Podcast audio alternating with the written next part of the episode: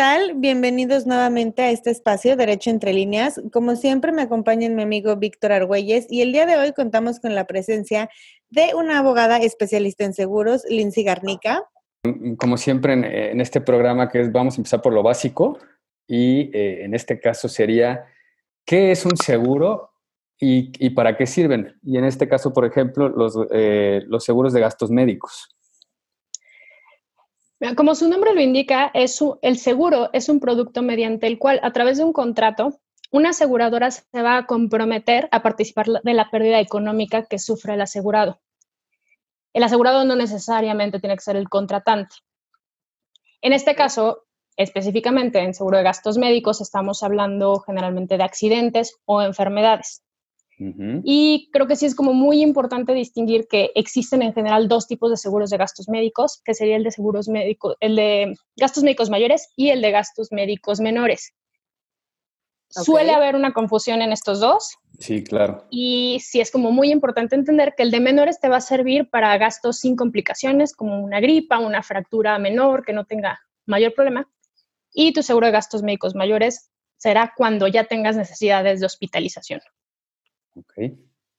Creo que es eh, una confusión, perdón que te interrumpa, pero una confusión grande, ¿no? Muchas veces como prestación laboral dices, y me dan seguro de gastos médicos mayores haciendo referencia al seguro de gastos médicos privado, que es el que va fuera de la seguridad social, ¿no? Sí, y justamente ese es uno de los principales casos. Yo de repente veo que me dicen, ah, es que tengo un seguro de gastos médicos padrísimo porque tengo un deducible de mil pesos. Y sí, efectivamente tienes un seguro con un deducible de mil pesos que te cubre muchas cosas, pero cuando tú ves tu, tu póliza y tu cobertura, solamente te cubre 12 mil pesos de gastos. Lo cual, si te da una gripa, está genial, pero si ya tienes un problema un poquito mayor, pues te la pues vas a acabar. No de nada. ¡Qué trauma!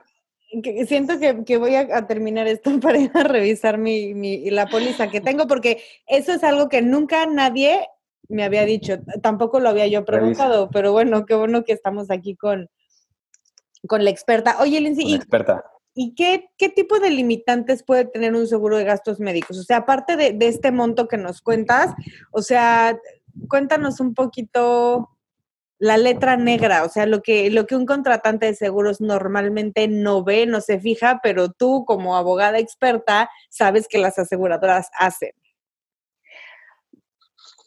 De entrada, bueno, tenemos la cuantía, ¿no? Que va a ser tu suma asegurada. Esa es una de las más importantes de ver porque realmente es donde vas a saber cuánto es lo que realmente va a participar la aseguradora en caso de que tú tengas un incidente. Si estamos hablando que, bueno, son 30 mil pesos, tú ya sabes que te puedes fracturar un pie y te va a cubrir, pero ya de entrada sabes que si tienes una cirugía vas a tener un problema. Tú vas a tener, tu primera limitante va a ser tu suma asegurada, que es la cantidad máxima que va a pagar tu aseguradora. Después vas a tener tus exclusiones. Estas pueden ser de carácter general, es decir, aplican a todos los asegurados que contraten este tipo de pólizas. Por ejemplo, un caso muy común sería lesiones derivadas de un ataque terrorista. Y las otras van a ser las exclusiones particulares a tu caso en particular que podría ser, yo declaré que tengo una situación de columna, entonces la aseguradora me va a poner que no me va a cubrir nada derivado de temas de columna. Entonces ahí serían como esas dos principales. El tiempo de espera por padecimiento. Este también es súper, súper importante. Muchas veces lo dejamos pasar, no nos los explican y no nos enteramos de lo que está pasando. ¿Qué es tu tiempo de espera? Es el tiempo a partir de que yo contrato mi póliza para que me cubra una enfermedad determinada. Normalmente esto lo vamos a ver en temas como muy comunes, por ejemplo, temas de vesícula, temas de columna, incluso para los apoyos de maternidad es sumamente común que tengas 10 meses de espera o para todos los temas de enfermedades congénitas con las que puedan hacer el bebé.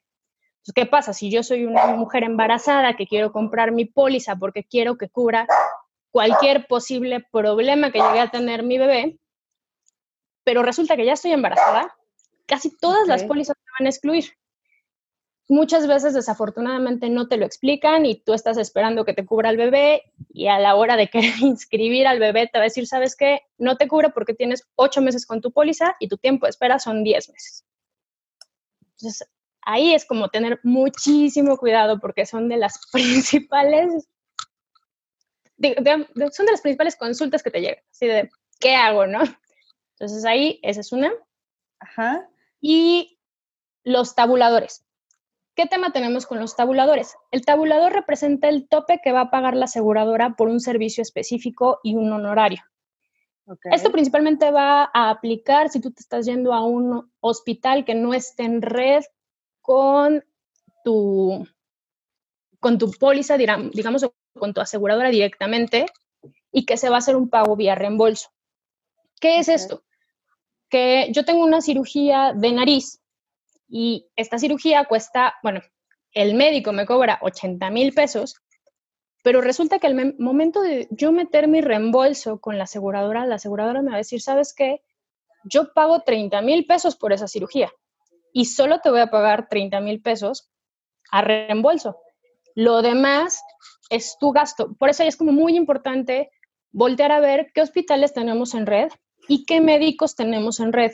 Porque si nuestro hospital no está en red y nuestro médico no está en red, nos arriesgamos a terminar pagando una cantidad adicional porque no, lo, sí, no lo va a cubrir tu aseguradora y tiene todo el derecho de hacerlo porque está completamente establecido en tu póliza. Entonces ahí es como un tema de mucho cuidado. Y el otro es nivel hospitalario, que estaría también muy relacionado con el tema de tabuladores. Tú tienes diferentes niveles hospitalarios. Generalmente cada aseguradora les da un nombre diferente, unos les llaman roble, diamante, otros, bueno, unos tienen nombres de piedras, otros de árboles, otros tienen por números. ¿Qué pasa? Si yo tengo un una clase 5 o un nivel hospitalario 5, que sería, por ejemplo, Grupo Ángeles, y me operan en un tipo 3, no voy a tener ningún problema porque el 3 es mucho más barato que el 5. Pero si yo tengo un nivel hospitalario 3 y me atienden en, en el Ángeles, me van a penalizar porque me estoy yendo a un hospital que es mucho más caro que lo que yo estoy pagando de prima. Entonces ahí son no es tanto que sean exclusiones como tal, pero sí son detalles que hay que tener muy conscientes porque a la hora de un siniestro nos pueden, pues nos pueden causar un problema y hasta nos pueden llevar a un problema financiero muy grave. Ay, creo que hasta me faltó el aire. Oye, Lindsay, digo, sobre este, estos ejemplos que estás dando, me surge la duda. ¿Qué pasa cuando por emergencia tú acabas en uno de estos dos supuestos? No porque tú te decidiste operar la nariz, no porque tú te fuiste a un hospital más alto del que habías contratado, sino por pura y simple llana emergencia o alguna situación extraordinaria, acabas en un hospital que no te corresponde o en una red de hospitales que no era la tuya. Aquí no puedes tú argumentarle ese estado de, emergencia o de necesidad a tu, a tu seguro para decir, oye, lo hice porque pues estaba yo no sé dónde, ¿no? O sea, porque así las circunstancias fue lo único que me permitió hacer. Va a depender mucho del caso en particular, de tu póliza como esté. Generalmente este tipo de situaciones se prevén para siniestros en el extranjero o de urgencias, donde ahí sí, pues va a ser el hospital que te encuentres. Cuando estás dentro del territorio mexicano, es un poco más difícil. Algunas pólizas sí te lo, prevén y otras definitivamente te dicen que no, que tienes que irte a tu nivel hospitalario. Va a depender ahí sí muchísimo de cómo esté redactada tu póliza, tus condiciones generales. Y generalmente este es un tema que ocurre mucho para la gente que vive en otros estados que no sean la Ciudad de México. Bueno, principalmente sería Ciudad de México, Monterrey y Guadalajara, que son los que tienen los hospitales más caros del país. Y tienen un siniestro dentro de estas ciudades sí, ahí es donde puede haber más problemas, porque si a lo mejor yo vivo en Tijuana, voy a contratar una póliza que me dé un nivel hospitalario 3, porque eso es todo lo que tengo en Tijuana. Entonces no tiene sentido que yo pague así. Pero si me ocurre esta situación en un viaje de negocios a Ciudad de México, a lo mejor ahí podrías tener este problema, ¿no? Pero es, es menos común. En la Ciudad de México, si tú sales, normalmente va a ser muy difícil que caigas en una categoría más abajo que la que tienes contratada porque regularmente las pólizas de Ciudad de México tienen niveles hospitalarios 4 o 5. Entonces ahí es como, depende de cómo esté tu póliza y depende qué te pase, cómo te pase y cuándo te pase.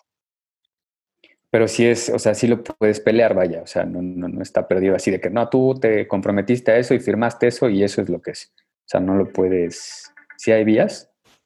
Depende de cómo estén tus condiciones. Ahí sí, sí hay casos en los que puedes argumentarlo. Sí hay muchos casos, de hecho, en los que se puede llegar a un acuerdo, pero va a depender mucho. Y las penalizaciones también no necesariamente son tan grandes. O sea, yo te puedo hablar, por ejemplo, de una póliza que está en un nivel 4 y te tienes en un nivel 5, estamos hablando de una penalización del 5%. O sea, tampoco son tan drásticas, aunque sí pueden, sí, que aunque sí pueden impactar mucho tu bolsillo. Ahí va a depender, bueno, ¿qué te conviene más? ¿Pelearlo o definitivamente absorber ese 5% o ese 10% que te están cobrando más? Claro, que saldría más barato. Ok. Oye, Lindsay, ya ahorita que comentabas que hay causas de exclusión general como víctima de un atentado terrorista, me lleva a pensar dos cosas.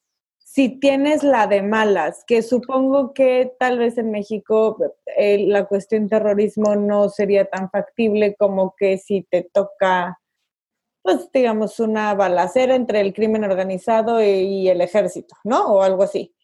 ¿Qué, pasa en esos casos? ¿Quién te responde? Y forzosamente me lleva a equipararlo con todo el tema del COVID. ¿Qué, pasó? O sea, también es algo imprevisible. Ahí normalmente los seguros cubren o no cubren, o qué pasa, o, ya valió, o qué se puede hacer. En el tema de terrorismo va a depender muchísimo de tu póliza. Me ha tocado ver casos que por humanidad el seguro dice, ¿sabes qué? Si cubro esta persona, le tocó la explosión que hubo en Oslo y no importa, ¿no? Va, te echo la mano porque pues es una situación de humanidad. En otros casos te dice, ¿sabes qué? Pues no, no cubro y se acabó y hazle como quieras, va a depender mucho de la aseguradora, cómo esté la situación en el momento, o sea, es muchos factores. En el caso de COVID, ahí se viene algo muy interesante que creo que no se le ha dado la difusión adecuada la realidad es que pandemia prácticamente en todas las pólizas a nivel mundial está excluido. Es muy raro que tú encuentres una póliza que no te diga de manera tal cual que excluye pandemia. ¿Qué pasó? Bueno, en México yo solamente he visto dos aseguradoras que no tenían esa exclusión y estaba a medias. ¿Qué pasó? La verdad es que en el sector asegurador en México hizo un esfuerzo impresionante y decidió quitar esa exclusión. Dijo, ¿sabes qué? O sea, yo voy con eso, solamente hay dos aseguradoras que no necesariamente quitaron la exclusión, pero tampoco la dejaron, entonces ahí es un tema complicado, por eso es muy importante ver cómo está tu póliza. Pero lo que hicieron ellos es decir, sabes que sí te cubro pandemia, sí te cubro SARS-CoV-2, sí te cubro COVID, y no solo eso, si eres nuevo contratante, te quito tiempo de espera. ¿Por qué? Porque normalmente todos los pacientes... Sí, que eso es importante, claro. Sí, porque de nada me sirve que me cubras COVID si mi tiempo de espera van a ser 12 meses y a mí me dan un mes. ahí ya no sí, es que es eso, justo, ¿no? Que eso también. Sí, y afortunadamente todas las aseguradoras, bueno, no todas, casi todas las aseguradoras quitaron este tiempo de espera. Esto quiere decir, si yo contrato supongamos hoy es lunes, contrato hoy lunes, empiezo a presentar síntomas el día sábado, la póliza me va a cubrir. Esto en la mayoría de las pólizas en México. Hay dos aseguradoras en particular que ellos no solamente dijeron, yo no quito tiempos de espera, en este caso estas aseguradoras sí tenían la cobertura de pandemia, no lo tenían como exclusión tal cual, pero sí tenían tiempo de esperas para enfermedades de vías respiratorias. Entonces, ¿qué es lo que ellos dijeron? No puedo hacer nada al respecto porque ya tengo cubierto pandemia, no lo excluí, pero lo que sí puedo hacer es que si eres nuevo contratante, mi tiempo de espera ya no va a ser de tres meses, ahora va a ser de 12 meses. Mm. Entonces ahí sí hay que tener como mucho cuidado porque tú estás pensando que todas las aseguradoras quitaron tus tiempos de espera y vayas a caer en una de estas dos que no necesariamente son malas, tienen muy buenas coberturas, pero no te van a cubrir si te enfermas en un mes o en dos meses. Entonces ahí es como tener mucho ese cuidado, pero también me parece muy loable lo que está haciendo el sector asegurador tratando de apoyar la situación que hay en México en este momento. Es que tienen normalmente la fama, ¿no? De que las aseguradoras son malditas, desgraciadas, y la verdad es que yo esto que comentas no sabía. Sé que no, sé que no podemos dar nombres y hablar mucho de colores, que hay algunas que son fáciles de reconocer, pero ¿dónde podemos revisar qué aseguradoras sí y qué aseguradoras no? ¿Hay alguna página en internet o...? Em, la verdad es que ahí sí tendría que mucho que ver con tu agente de seguros, porque digo, nosotros hemos tratado de hacer un esfuerzo de compilar todos los todas las notificaciones que nos mandaban las aseguradoras y todos los informes donde nos decían, oye, ¿sabes qué? Sí cubro, no cubro de esta manera, pero realmente no hemos visto un sitio oficial, decir, Conducef, que diga, todas estas aseguradoras te cubren. Sería muy bueno pero yo no lo he visto. Y aquí lo que sí vale la pena es la herramienta de, bueno, tener un buen agente de seguros y plantearle estas preguntas, decirle, bueno, ¿me va a cubrir? ¿A partir de cuándo me va a cubrir? ¿Y en qué hospitales me va a cubrir? Porque pues también ese es otro tema, ¿no? Que a lo mejor tú te estás pensando ir a cierto grupo y resulta que no está cubierto. Oye, Lindsay, necesito que nos dejes los datos donde te puedan contactar, ya que Conducef no hace ese trabajo sucio eh, de decirnos dónde sí, dónde no. Eh, si puedes, pues si quieres de una vez, ¿no? Aunque igual lo puedes repetir al final, eh, que la gente que nos escucha sepa dónde te puede contactar o, a dónde recurrir, porque la verdad es que muchísima gente ni siquiera tiene un encargado de su seguro, o lo tiene pero no lo conoce. Claro, les puedo dejar un teléfono, que sería el teléfono que manejo para trabajo, que sería el 5527 44 77 18. Y, ahí pues puedo tratar de orientarlos, ya sea si es un tema estrictamente como del tema jurídico de las pólizas o a lo mejor con los temas de agentes de seguros que quizás no hacen una recomendación directa, pero sí dónde pueden localizar o cómo pueden el know-how. Moverse en ese, en ese mundo. La verdad, yo me he encontrado agentes de seguros maravillosos y me he encontrado otros que desafortunadamente pues nada más están buscando vender y no, no te explican cuáles son. Sí, no hay ese seguimiento, ¿no? Ese seguimiento de, lo que, de, lo que, te venden. Que finalmente su chamba es vender y pues ya la, la post atención o venta pues se la pasan, pero por el arco del triunfo, ¿no? Que ese es uno de los problemas Oye, Lindsay, por ejemplo, sobre esta línea, eh, para finalizar, por ejemplo, este tema, ¿qué tips eh, debemos revisar nosotros como asegurados en nuestra póliza eh, para tomar la mejor decisión, por así decirlo? Digo, ya has mencionado algunas, pero así como los más claros y los que sí tenemos que hacer así muy importantes. Yo sé que es muy difícil, sobre todo cuando no eres abogado, que te metas a las condiciones generales de tu póliza. La mayoría desafortunadamente no lo hacemos, pero mi recomendación sería tratar de sí hacerlo para saber qué te está cubriendo. La mayoría de las aseguradoras ya te hacen unos como flyers muy sencillos donde tratan de explicarte lo mejor posible a grandes rasgos los temas más comunes. Es muy difícil reducir una, una póliza de cuatro o 40 hojas, dependiendo cuál estés comprando, es muy difícil reducirla a lo mejor a una hojita, pero la mayoría sí te ponen las cosas como más comunes. Si tú tienes un buen agente de seguros, su función debería de ser explicarte tus tiempos de espera, explicarte tus exclusiones. Yo mi, mi recomendación primera sería que si tú puedes programar la situación o no es una urgencia en la que tengas que ser trasladado en ambulancia, trates de hablar con tu agente de seguros y plantearle la situación. Si ya es una situación extrema, prácticamente todas las aseguradoras te dan una tarjeta o un número de emergencia donde tú puedes comunicarte con ellos para que ellos mismos te manden la ambulancia. Muchos aseguradores ni siquiera, asegurados ni siquiera saben esto y ahí sí es como muy importante porque si la ambulancia te la está mandando la aseguradora, es muchísimo más probable que te lleve a un hospital que sea adecuado para tu cobertura que si tú te vas cuando además estás en un momento de ansiedad y no sabes ni siquiera a qué número llamar.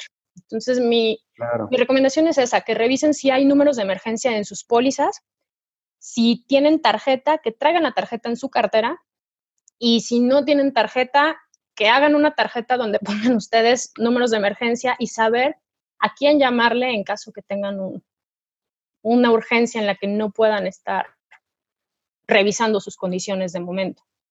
Ok, oye, y derivado de estos temas, eh, pues pandemia, emergencia, seguros, se ha estado escuchando muchísimo acerca del seguro de desempleo.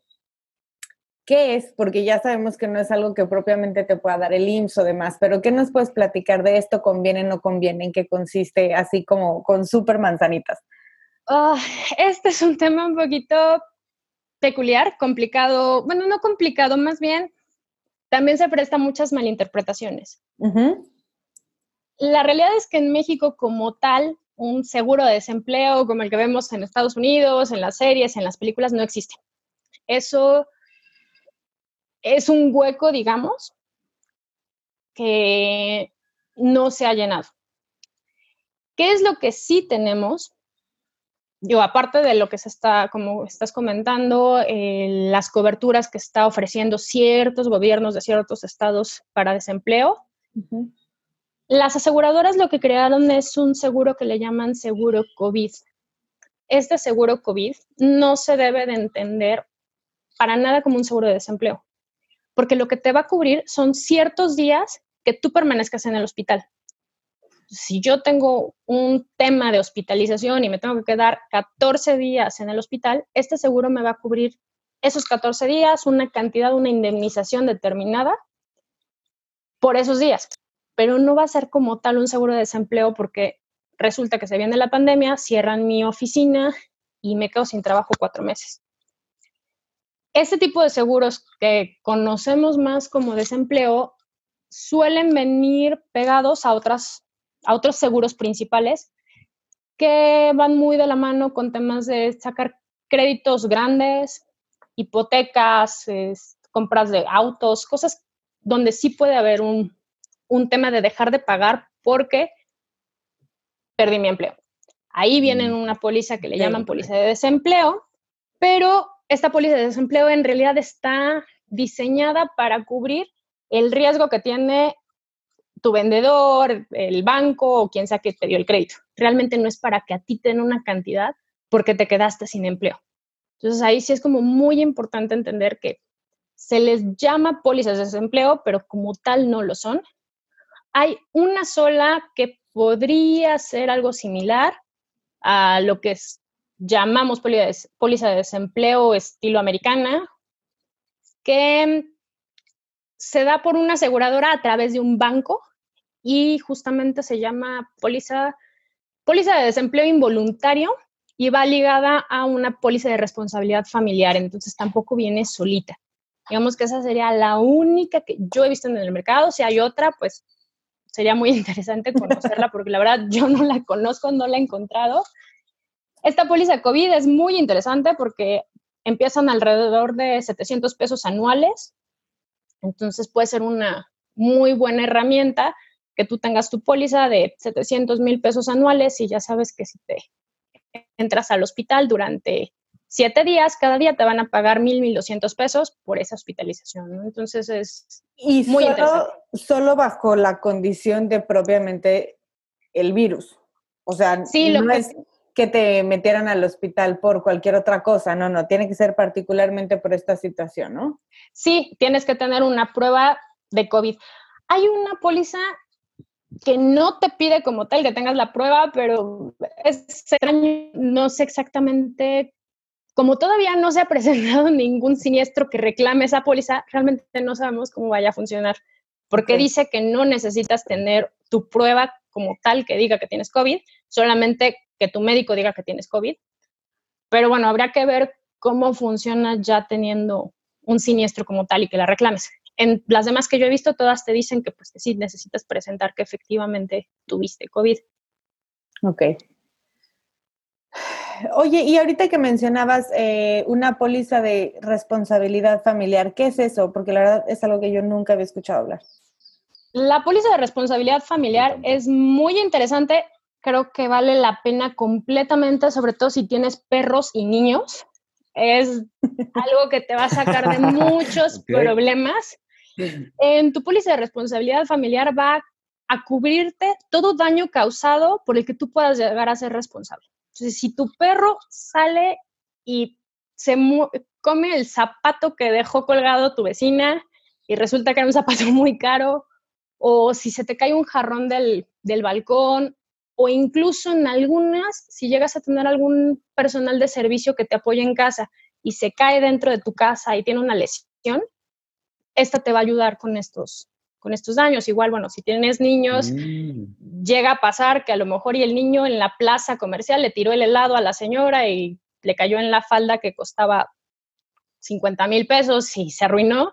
Estas pólizas te van a ayudar a cubrir todo ese tipo de, de gastos.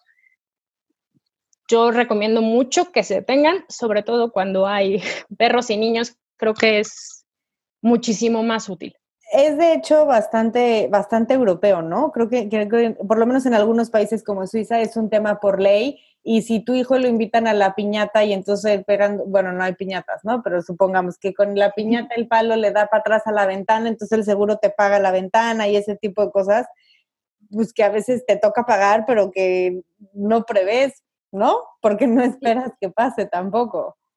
Claro, de hecho el tema de los seguros es que prácticamente todos los seguros que nosotros vamos teniendo en México son reflejos de otros mercados. los dos sectores aseguradores más importantes serían Estados Unidos y principalmente Reino Unido. Entonces, nosotros vamos muy atrás de ellos. Este tipo, por ejemplo, de responsabilidad civil, que justamente, como dices, hay países que si no tienes un seguro de responsabilidad civil familiar, no puedes ni salir a la calle porque te multan. O sea, sí. es muy grave. Y bueno, si te demandan por un pago de eso, son cantidades impresionantes. aquí en México, como la cultura, tanto la cultura cívica de pago por responsabilidad como la cultura de la demanda, viene muchos años atrás. Pero es una realidad que cada vez la estamos viendo más. A lo mejor hace 10 años tú pensarías impensable que vayan y te demanden por, o te denuncien incluso, por daños materiales porque le cayó el helado a la falda de la señora. Sí. Pero es una realidad que cada vez estamos viéndolo más, sí está pasando, quizás no es tan común, pero cada vez está siendo mucho más común, entonces vale la pena ir previniéndose para evitarse un problema que pueda incluso llegarte a dejar en un estado financiero complicado. Claro. Sí, que son, es el famoso, esto, los torts, ¿no? En Estados Unidos que te, que te pueden demandar por cualquier situación y supongo que esa es la justificación para este tipo de seguros. Pero como dices, sí, la verdad, cada vez lo ves, eh, ya es más eh, que si mi perro mordió otro perro, que si mordió al niño, que si el niño no se qué con el perro. Entonces ya ese tipo de, de pleitos y todo, pues ya, ya se está viendo cada vez más, más seguido. Oye, Lindsay, por ejemplo, ya, ya que estamos en este, en este rollo de, de, los seguros que, no, que la mayoría no conocemos, eh, también ha sonado mucho un seguro de interrupción de negocios. ¿Ese seguro en qué consiste? ¿Para qué sirve y quién lo puede contratar? El seguro de interrupción de negocios, el problema que yo veo es que lo que se está nombrando en noticias se está equiparando con el seguro de interrupción de negocios americano. El mexicano es un híbrido, es algo similar, pero es un híbrido, generalmente viene dentro de un paquete empresarial y tiene muchas coberturas, muchas coberturas adicionales que tú puedes escoger contratar o no. El seguro de interrupción de negocios lo que te vas a hacer es pagarte una cantidad específica para apoyarte a salir de, de una crisis. Si nos vamos a la definición estricta de interrupción de negocios, van a hablar del cierre involuntario temporal de un negocio a consecuencia de un desastre natural o un error humano. Adicional a eso, tú mm, puedes también contratar tus pólizas que te cubra, bueno, tu endoso que te cubra ataques cibernéticos, incluso hasta ataques terroristas, ¿no? Va a depender tú qué quieres. ¿Cuál es el problema principal que tenemos en este momento con COVID? Que no podemos encasillarlo directamente como un desastre natural, y tampoco como un error humano. Independientemente de que muchos haya muchas teorías conspiracionistas o que incluso se esté considerando que sí fue un error humano por el mal manejo de los animales silvestres. Es un tema muy complicado. ¿Cuál es la realidad? Que va a depender mucho de cómo esté la redacción de la póliza que tú contrates. Si es mucho más amplia y no se mete solamente directo al tema de decir que va a ser cierre temporal por consecuencia de desastres naturales o por errores humanos, probablemente sí lo puedas tú este, solicitar. Tema número dos que hay con este tipo de pólizas. La mayoría te pide estrictamente que haya un daño físico a tu lugar, que por ese daño físico tengas tú que cerrar. En esta mm, situación es muy difícil que tú puedas tener un daño físico. A lo mejor te va a funcionar mucho si tú estás en reforma y hay una marcha y te destruyen los vidrios y tienes que cerrar 5 o 10 días en lo que haces tus reparaciones, ahí tu póliza de interrupción de negocios te va a ser una maravilla porque te va a ayudar a regresar al trabajo lo más rápido posible y no te vas a descapitalizar. En el tema de COVID como tal, incluso a nivel internacional, está habiendo un debate muy fuerte porque nadie sabe si se paga o no se paga. Y en Estados Unidos todos los días están saliendo demandas y denuncias contra aseguradoras por supuestos fraudes, porque pues muchas están diciendo que no está cubierto, otras que sí. Allá el sistema se está moviendo mucho más rápido y ya, ya están habiendo resoluciones por parte de tribunales. En algunos lados dicen que sí está cubierto, en otros lados dicen que no. Pero es muy difícil realmente, si no tienes la póliza tú a la mano y revisas las condiciones específicas, es muy difícil decir si la póliza que tienes te cubre o no te cubre este tipo de casos. Volvemos al tema de gastos médicos mayores. Pandemia generalmente es de las exclusiones que más se ponen todo tipo de pólizas, entonces también tendrías que ver si tú no tienes este tipo de, exclusión. Qué fuerte. O sea, es que creo que una de las cosas que más nos ha afectado en los últimos dos meses es que no es ni un sí, no es un no, pero tampoco es todo lo contrario, ¿no? O sea, como que siento que, y aquí cada persona le puede jugar a, pues un poco a su conveniencia, eh, se ha juntado también con muchísimas, muchísima ignorancia de parte de todos en todo el mundo, porque siempre hemos comentado aquí que, que México tiene un particular problema con la cultura de la prevención, no la conocemos, pero ahora creo que sí es un tema es un tema mundial y, pues como dices tú, ¿no? Nuestro, nuestro sistema desgraciadamente no es tan rápido como para poder tener soluciones pronto, pero sí creo que se, que se vaya a venir de, pronto un tema pues de descontrol, porque también mucha gente, típico, ¿no? O sea, el seguro no te paga algo y que quieres cancelar tu seguro, ¿no? Pero entonces no estás previendo que te vas a quedar desprotegido ante otra situación y, y la verdad es que sí, pues yo creo que se te viene mucho trabajo, caray. Sí, ¿y qué pasa? Bueno, por ejemplo, en el caso de gastos médicos, regresando un poquito, con COVID, eh, la mayoría de las personas no están conscientes de lo costoso que puede ser. Estamos hablando que si te va bien, un 60%, según uno de los estudios que se hicieron en, en Islandia, porque varía también todos los días, el 60% va a ser asintomático. Si eres asintomático, ya le hiciste, no tienes problema. Pero si te toca ser de los que necesiten atención moderada o de urgencia, que ojalá no, estamos hablando que una atención moderada, que no necesite servicios de urgencia como tal, o sea, que no necesites que te pongan un respirador, estamos hablando de 50 mil pesos diarios. El promedio ahorita se está manejando entre 380 mil y 700 mil pesos por un COVID moderado, que es el COVID moderado que nos puede dar a ti y a mí y a todos los que tenemos entre 27 y 47 años, 50 años, ¿no? Entonces, a lo mejor nosotros no lo vemos porque dice solo le da a la gente mayor, pero la realidad es que está ingresando gente de 33 años con cuadros complicados de neumonía que se tienen que hospitalizar durante 10 días y pues de a 50 mil pesos diarios empiezas a sumar y te das cuenta que resulta que tu póliza pues no estaba tan mal. Ahí es como dices, no tenemos la cultura de la prevención, pero terminas vendiendo camionetas y terminas vendiendo la propiedad que tanto trabajo te costó pagar porque ahora no puedes costear.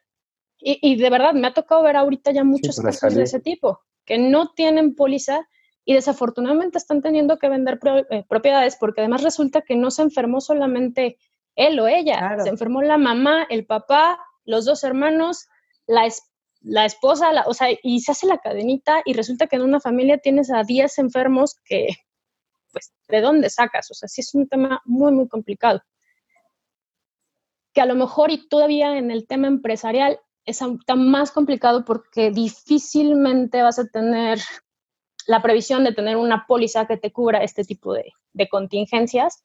Normalmente te vas a ir a asegurarte por un terremoto, por un huracán, dependiendo como mucho de tu zona geográfica.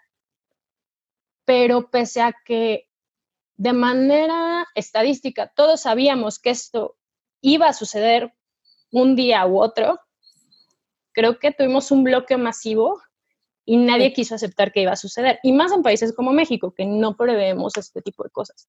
¿Qué va a pasar ahorita con, el, con la, nueva, bueno, la nueva normalidad, guiño, guiño? Que las empresas van a empezar a adoptar medidas, eh, digamos, eh, novedosas, extraordinarias, que están hablando de que si cuatro días sí, para diez días no, etcétera, y que obviamente los, eh, los patrones o los dueños de las empresas tienen que garantizar ese tipo de, de, medidas de seguridad para que los empleados no se, no se enfermen. Entonces, ahí, por ejemplo, hay algún tipo de seguro, o sea, hay algún producto que pueda servir para tú poder eh, cubrirte como, como dueño, como empleador, para, para no absorber todo ese costo, que tengas algún problema con los empleados. Mira, te voy a ser muy honesta. La realidad es que hoy todo vamos al día. Creo que todos los días tú le puedes preguntar a cualquier persona que esté trabajando en seguros, ya sea como agente o de manera interna. Todos los días tenemos capacitaciones, webinars, conferencias y todos estamos viendo cómo salir adelante o manejar esto de la mejor manera posible. En realidad, en este momento no existe ese producto. También viene mucho de la mano con que la seguridad social pública tampoco ha decidido qué va a pasar. No ha decidido si vas a ser responsable de un contagio en tu, Sí, y como no sabemos si vas a ser responsable de un contagio en tu fábrica o no, pues es muy difícil que las aseguradoras puedan crear un producto como tal. Sí hay intenciones de que se hagan productos así. Sobre todo se manejaría probablemente dentro de los paquetes empresariales o de interrupción de negocios, pero todavía está muy complicado porque no sabes cómo vaya, ahora sí que qué solicitudes vaya a tener la, la autoridad. Lo que sí se sabe es que tú como empresa tienes que garantizar que todo tu entorno es lo más seguro posible. Claro. Afortunadamente es ¿qué, qué tan seguro es seguro. Cuando estamos hablando de una situación que, además, bueno, los expertos están manejando que esto va a durar alrededor de unos cinco años como manera de brotes intermitentes, ¿no? Unos hablan de dos a tres y otros hablan de cinco sobre todo para todo lo que tiene que ver con industria turística, por ejemplo, se están manejando cinco años, ya que son como centros un poco más, pues de mayor posibilidad de contagio. Entonces, ¿qué pasa? Es, claro. Y no solamente con tus empleados. Por ejemplo, Disney en Orlando acaba de notificar que van a abrir a partir de julio. Pero ¿qué es lo que ellos dijeron? Ellos están, ahorita abrieron una parte que es la parte como de plaza comercial, podría decirse que está dentro del mundo de Disney. Y ellos lo que hicieron es que tú entras y tienes letreros por todos lados diciéndote que al entrar a esa zona tú estás consciente de estar entrando a una zona de alto riesgo de contagio y estás renunciando a todos tus derechos que puedan surgir de ahí. ¿Qué tal? Porque también... Sí. Sí, es un tema muy... Porque al final del día, inclusive como patrón, bueno, a ver, me están obligando a ir, bueno, pues sí, pero y la gente que se les está dando la alternativa de home office, eh, si tú sales al Oxxo, perdón, a cualquier tiendita de la esquina a, a, comprar tus cigarros, pues también te puedes contagiar ahí. Es que, ¿dónde está el parámetro para saber exactamente dónde te contagiaste? Es imposible saberlo.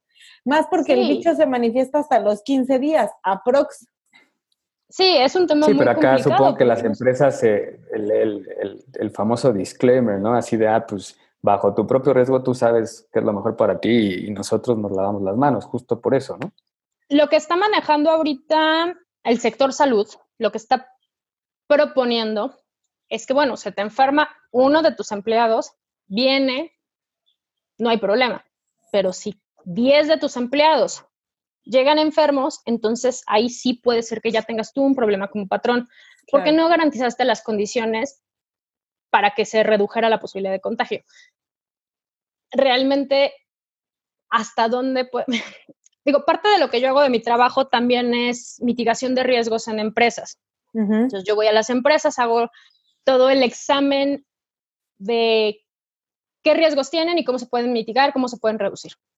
¿Qué pasa con el tema de COVID? O sea, tú puedes poner un túnel desinfectante en la entrada, puedes poner tapetes desinfectantes, puedes poner mamparas en todas las estaciones, puedes darles caretas, puedes darles cubrebocas, puedes darles gogles de protección. Pero si en el baño se van y dentro del baño, que obviamente tú puedes tener cámaras por cuestión de privacidad, se abrazan, ¿qué, o sea, ¿qué haces? Y desafortunadamente eso, eso es algo que sucede muchísimo cuando estás trabajando con temas de maquiladoras, que son unos de los sectores de más alto riesgo. ¿Qué haces en esos temas? O, por ejemplo, ahorita lo vemos, desafortunadamente, Iztapalapa es un centro que se podría considerar zona cero. ¿Por qué? Porque pues la realidad es que a lo mejor dentro de sus fábricas todos están teniendo muchísimos cuidados porque son empleados esenciales, pero salen y se están yendo a las fiestas patronales en las noches. Culturalmente ellos están justificándose con que para ellos la fiesta patronal es muy importante. Pero si eso hace que se haga un brote dentro de una fábrica, porque resulta que todos viven en el mismo vecindario, aunque el contagio haya sido en la fiesta patronal, es muy probable que le finquen responsabilidad a este patrón porque 15 de sus empleados se contagiaron. Entonces es como muy difícil rastrear dónde sucedió el contagio, cómo sucedió. Y el seguro lo que está diciendo es, bueno, si yo veo que 15 de tus empleados tienen contagio, asumiré que se contagió dentro de tu fábrica o de tu empresa o de lo que sea. Entonces ahí va a depender del giro, ¿no? O sea, del giro de negocio de la empresa y todo eso. O sea, no es lo mismo, como dices, una maquiladora que una empresa de recursos humanos, ¿no? Por así decirlo. Sí, y que ahorita lo que se está sugiriendo es que todo aquel que pueda hacer home office, se trata de estar en home office hasta que, o sea, agosto, septiembre, octubre, diciembre, cuando se pueda. Y si vas a lo mejor ir una vez por semana y que vayan alternando personal, que ahí es viable, se puede hacer cuando hablas de maquiladoras es muy complicado. Y también, como dices, ¿cómo sobrevive una maquiladora trabajando cuatro días y descansando 15 o 14? Es muy complicado. sí, sí, exacto.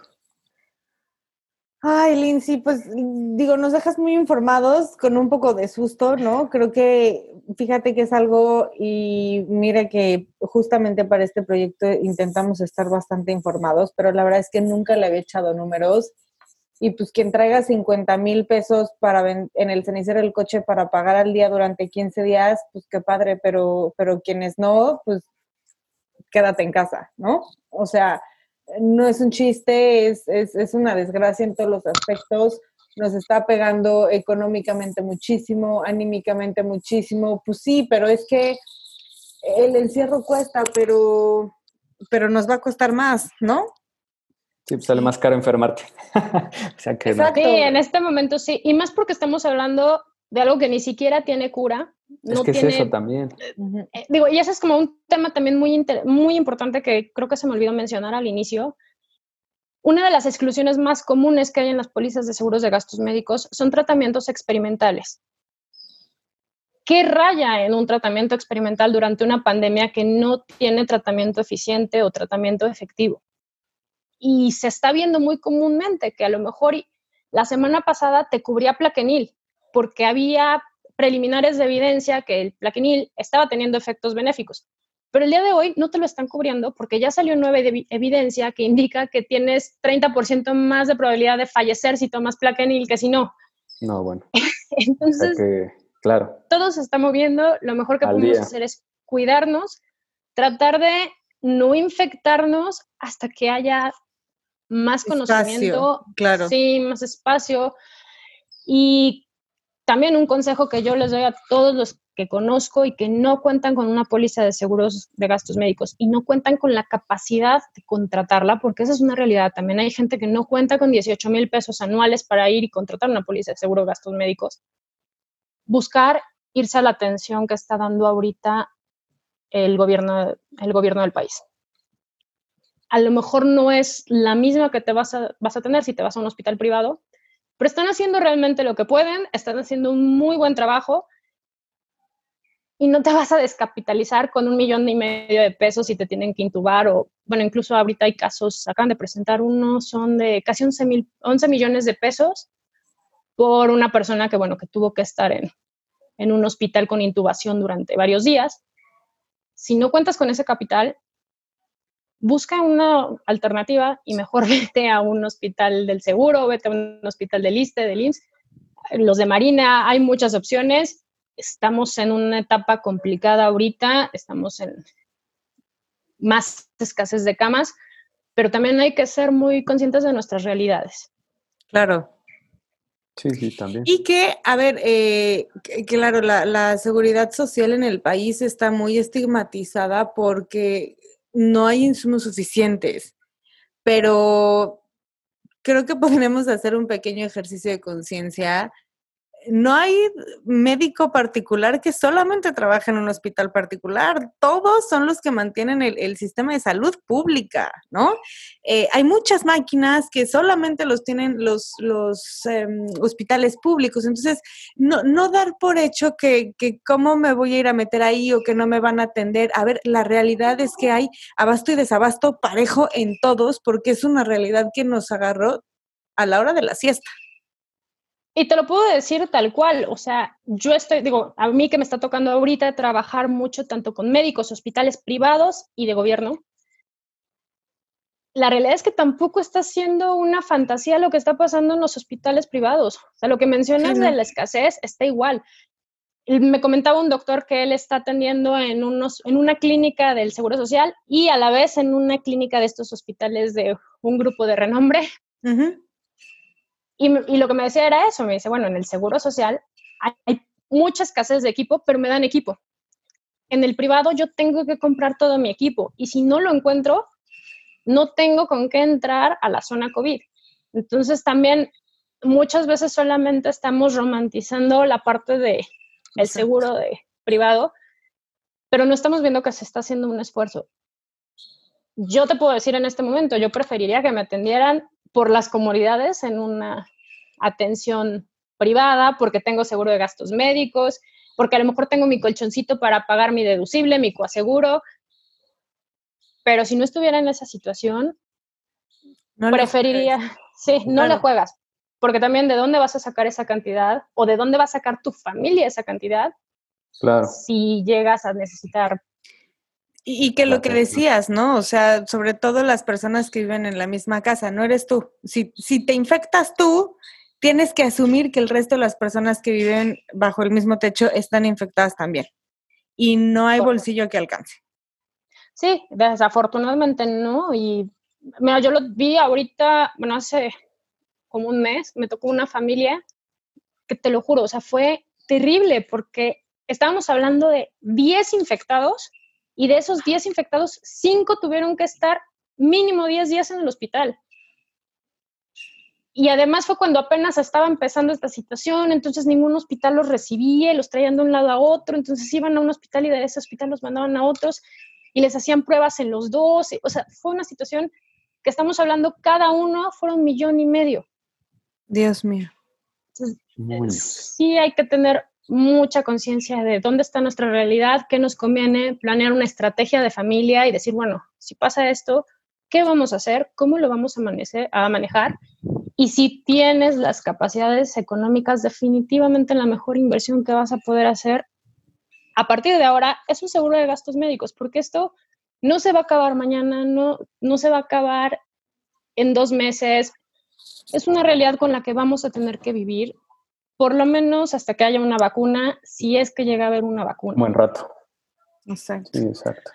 Ay, Lindsay, pues muchísimas gracias. Nos dejas con dos tareas principales. Revisar nuestra póliza de gastos médicos con lupa Eh, en caso de que no tengamos, pues hacer números y comprarnos una. Y la segunda tarea, quédate en casa, porque la verdad es que estos, estos pequeños datos de tú que estás en el campo de batalla, de, de verdad lo que se vive para, para pagar el, pues todo el tema que sí, es que no, no, hay, no hay bolsillo.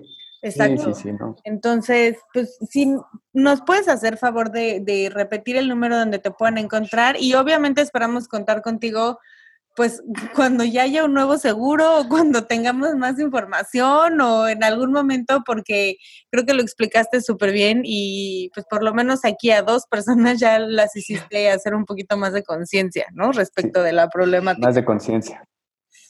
Sí, pues esperemos que haya un nuevo producto que nos pueda ayudar con estas contingencias. Realmente se vienen tiempos complicados en este regreso a la nueva normalidad. Entonces, lo mejor es que tengamos un, buen entendimiento de qué podemos hacer, qué no podemos hacer y cómo podemos hacerlo. Y definitivamente tener una cobertura de seguros nos puede ayudar muchísimo a salir de problemas. Si necesitan contactarme, pueden hacerlo al teléfono 5527-4477-18. Pues muchísimas gracias, eh, Lindsay, por tu tiempo. Como siempre ha sido un gusto. Esperamos que les haya gustado esta emisión y nos vemos en la próxima.